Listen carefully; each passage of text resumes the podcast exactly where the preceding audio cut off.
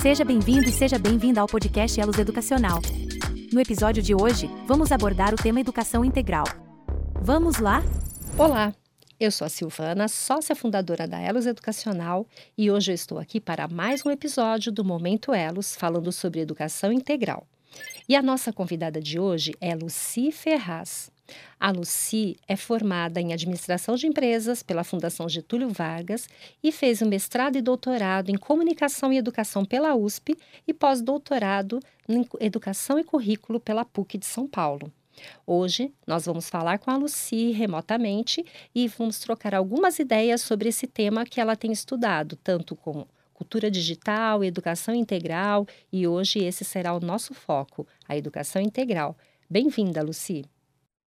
Olá. Bem, eu gostaria que você comentasse um pouco hoje sobre como as escolas podem trabalhar com a educação integral. De que maneira, na prática, as escolas podem desenvolver uma educação integral para todos os seus estudantes?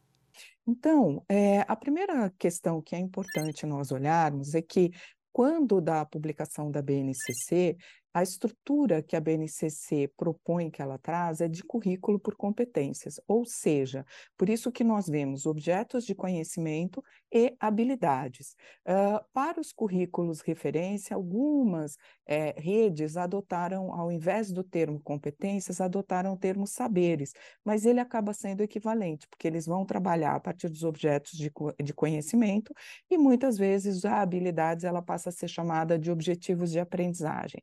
Então, mas aqui nós temos uma equivalência. Por que, que isso é importante? Né? Uh, quando nós falamos de trabalhar o currículo por competências, é, quando nós pensamos esses componentes diversificados, nós temos que olhar com critério para a sequência didática que nós vamos compor para fazer esse percurso formativo. Por quê? Porque essa sequência didática ela tem que ter atividades que trabalhem os objetos de conhecimento que correspondem aos conceitos ou teorias dos vários tópicos ligados às áreas de conhecimento, ou então, mesmo que nós estejamos falando de competências é, gerais, né, ou as, as ditas socioemocionais, é importante trabalhar esses conceitos, essas teorias que estão por trás dessas competências, porque é importante que as crianças e os jovens, né, os adolescentes, eles consigam compreender o que está sendo trabalhado e do que, que eles estão falando, né? Uh, aí nós temos que trabalhar as habilidades também. O que, que são ali as habilidades? A habilidade é a capacidade de pegar esses é, conceitos, essas teorias e aplicar à prática.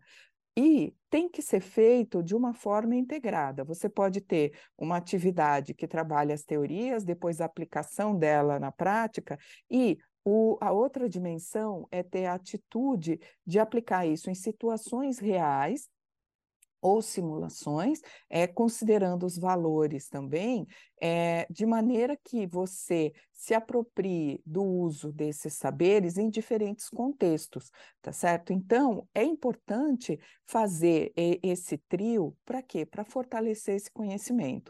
Uh, algumas pessoas acreditam é, que uh, você trabalhar dessa forma, você foca só um ou só o outro. Por isso, da relevância de se desenhar é, de uma forma bem clara é, sequências didáticas que permitam a, o desenvolvimento de todas essas dimensões. Então, não adianta só trabalhar ir para experimentação, ir para a prática, sem trabalhar os conceitos e vice-versa. Não adianta só trabalhar os conceitos e não ir para a prática. Quando você só trabalha a prática, os conhecimentos eles ficam muito superficiais e muitas vezes os estudantes não conseguem fazer essa correlação dos conceitos com a prática. Então ele fica superficial e não uh, consolida. É, e se você trabalha só as teorias, eles levam muito mais tempo e às vezes nem conseguem fazer essas conexões da aplicação prática. Inclusive, é muito interessante a dificuldade que os estudantes, né, eles têm de entender a relevância da escola. Por exemplo, muitos falam que o que tem na escola é, não serve para nada, que eles não estão aprendendo nada que preste, mas eles só estão lendo porque eles foram para a escola, eles estão fazendo contas porque eles foram para a escola, eles começam a entender discussões sobre o meio ambiente, sobre oxigênio, porque eles tiveram aula de ciências, ou eles sabem a questão das distâncias, e, e, e aí eles sabem como pular, como fazer exercício. Só que isso tem que ser mostrado para ele. Então, uma das coisas que nós temos que trabalhar muito na educação integral é fazer essa aproximação entre os saberes conceituais e práticos, né, os objetos de conhecimento e as habilidades, com esses contextos do dia a dia desse, dessas crianças e jovens.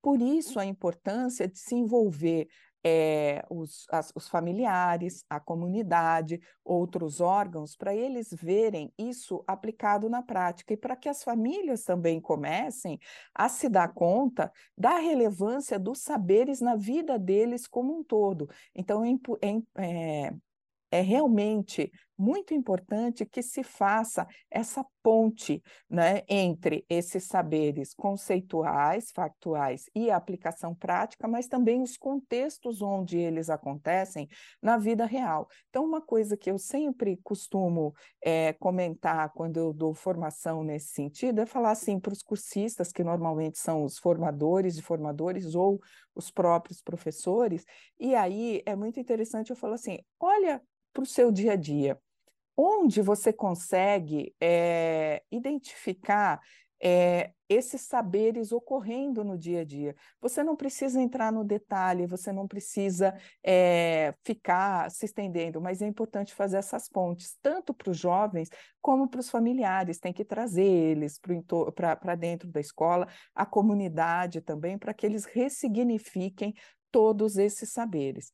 Uma, um outro contexto que eu acho que é importante falar também, ligado a essa questão de sequência didática, e aí, ainda para amarrar essa questão da sequência didática, vale falar é, que tem vários métodos hoje em dia que já trabalham sequências didáticas estruturantes e que nós podemos fazer essa é, como é que fala, essa intercalação de hora utilizar atividades mais conceituais. Você pode usar um pouco de exposição, porque às vezes você precisa dar repertório para o seu estudante, mas não se limite a isso. Distribua textos conceituais, peça para eles fazerem rápidas leituras e apresentarem, e você vai fazendo a intervenção. É, você pode também aí trazer algumas atividades práticas para eles começarem a entender e contextualize onde que isso acontece no dia a dia, para eles começarem a ficar curiosos, onde esses saberes é, se escondem, e na verdade eles estão à, à nossa frente, né? E, e, é importante nós olharmos isso.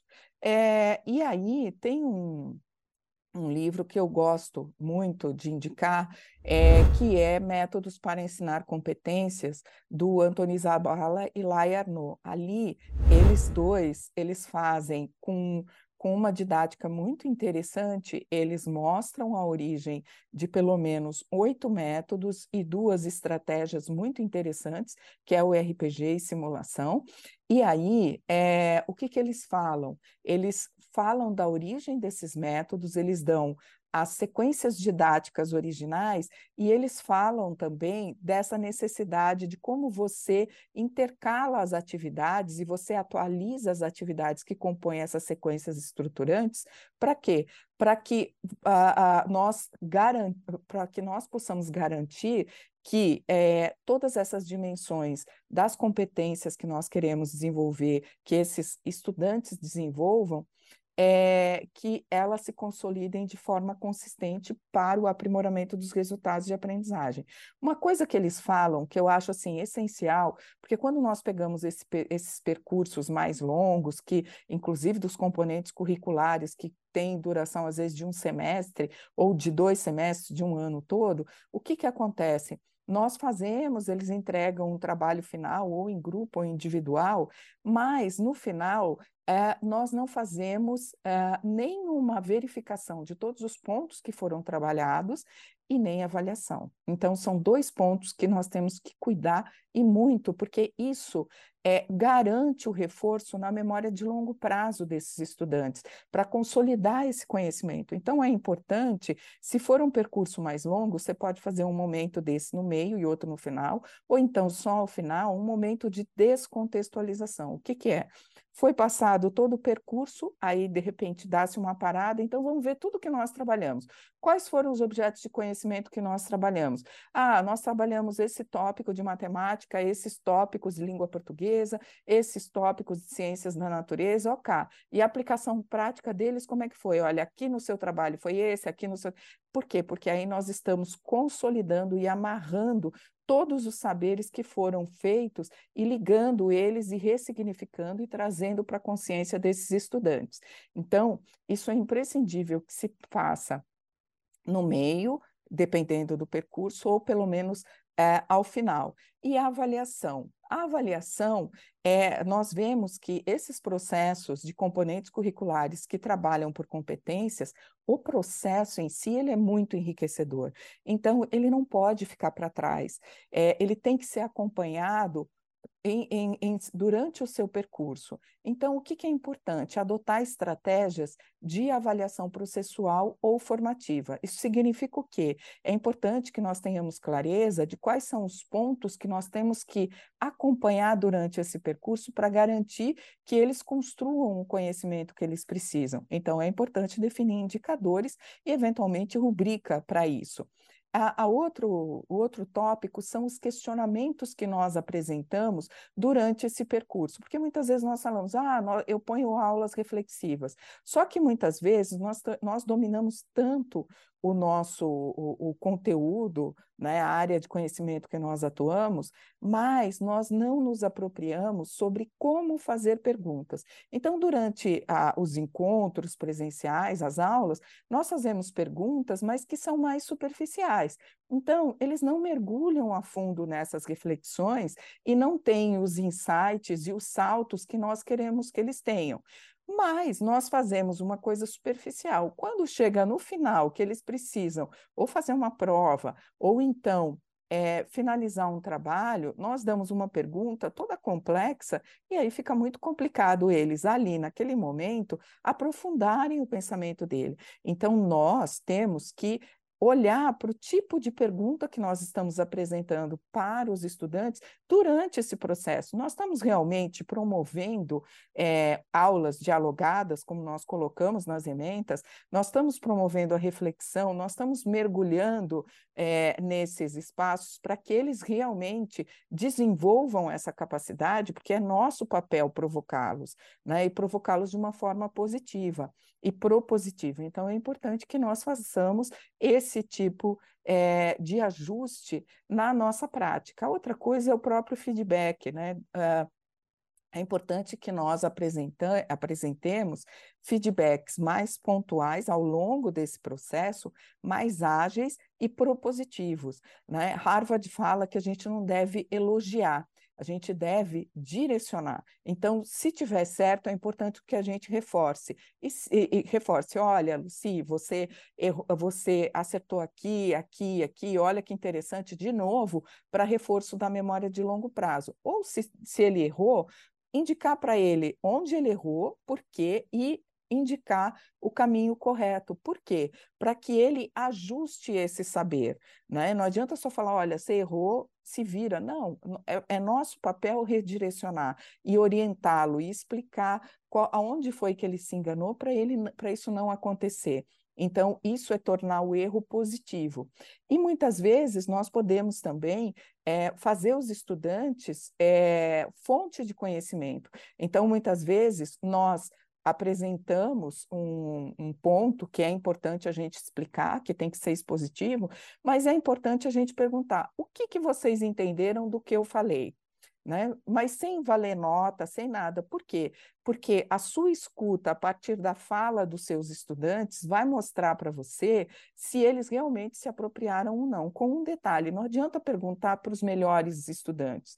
Pergunte para aqueles estudantes que apresentam mais dificuldade, porque não é a, a intenção não é expô-los, mas é para que você realmente entenda o quanto eles entenderam ou não, e para que você consiga explicar novamente ou então trazer outros subsídios para que ele ele possa compreender a partir de outros universos. E, finalmente, a avaliação, a autoavaliação ou a avaliação entre pares. Então, tudo isso é muito importante, principalmente para esses componentes curriculares diversificados, que são apresentados a partir da BNCC e dos currículos referência, mas principalmente para a educação integral, porque aí nós, nós conseguimos olhar é, esses estudantes, essas crianças, esses adolescentes como um todo, e realmente trabalhar para a construção do eu pleno de cada um deles, tá ok? Era isso que eu tinha para conversar com vocês hoje. Eu agradeço a atenção. Bem, muito obrigada pelas reflexões que você trouxe aqui. Com certeza vão contribuir muito com o nosso público que vai nos assistir, vai poder ampliar essas reflexões, trazer também os seus comentários aí nas nossas redes sociais. E muito obrigada por ter dedicado aí um tempo para poder falar com a gente sobre esse tema. Muito obrigada. Então, a gente fica por aqui, mas se você quiser acompanhar os outros episódios, acessem nosso site www.eloseducacional.com e acompanhe nas nossas redes sociais Elos Educacional tudo junto. Até mais. Acesse nosso site e confira diversos conteúdos sobre educação eloseducacional.com.